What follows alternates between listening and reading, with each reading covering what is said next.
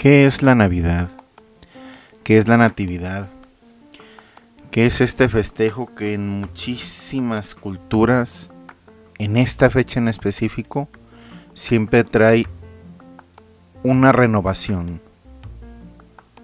Podremos hablar de Cristo, podemos hablar de Zaratustra, podemos hablar de muchísimos otros hermanos mayores, por así decirlo, seres iluminados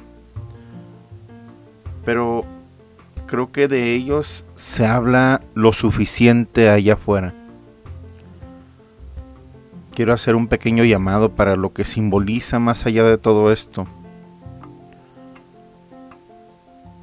El sol renacido. Un ciclo más donde el solsticio nos muestra que nuevamente la luz derrota la oscuridad y que viene un año nuevo una resurrección, un nuevo ciclo de creación.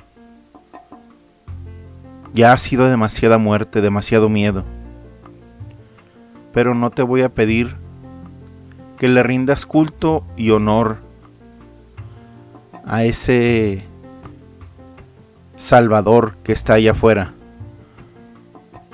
Porque creo que el que debe realmente vivir es el Salvador que está en ti que el Cristo, no el Jesús, el Cristo, tu ser crístico, tu ser consciente, tu ser de luz, habite en ti. Y no busquemos ese Salvador allá afuera. Seamos ese Salvador que necesita el mundo. Seamos parte de la solución por una vez, seamos aquel que están buscando.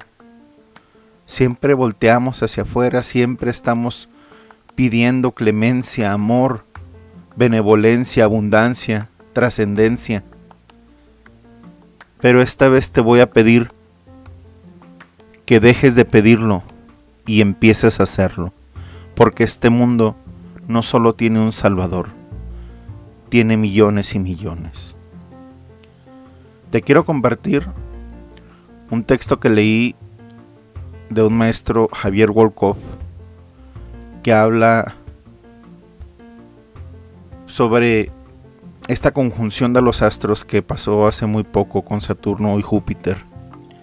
Por supuesto que hay mucho que se pudiera explicar de acerca de la gran conjunción entre Júpiter y Saturno en Acuario.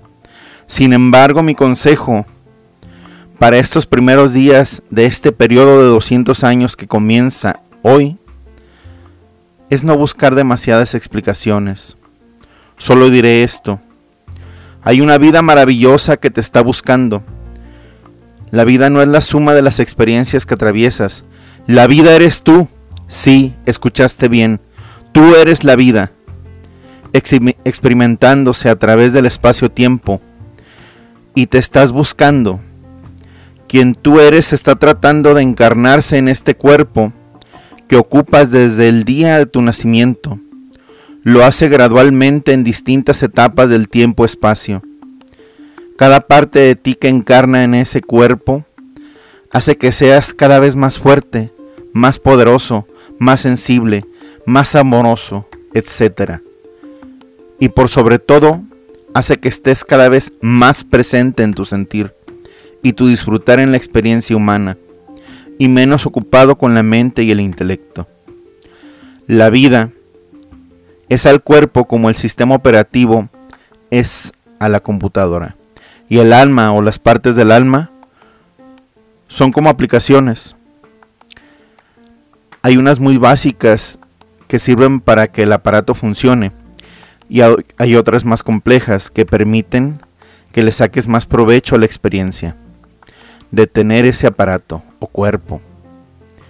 Incluso en estas aplicaciones más avanzadas hay una que te permite conectar con todo lo que existe y con todos los que existen para utilizar todos los talentos y capacidades existentes en el Creador infinito. En hebreo se le llaman Yehida o en español el uno. Para terminar de instalarte en tu cuerpo, primero debes de aceptarte.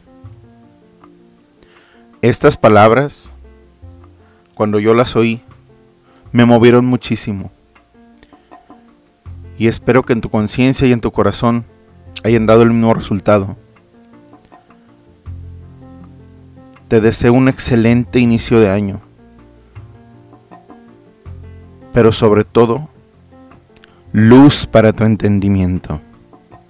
Muy buenas noches. Yo fui su amigo Francisco Ramírez y esto es su podcast, Príncipe de la Oscuridad.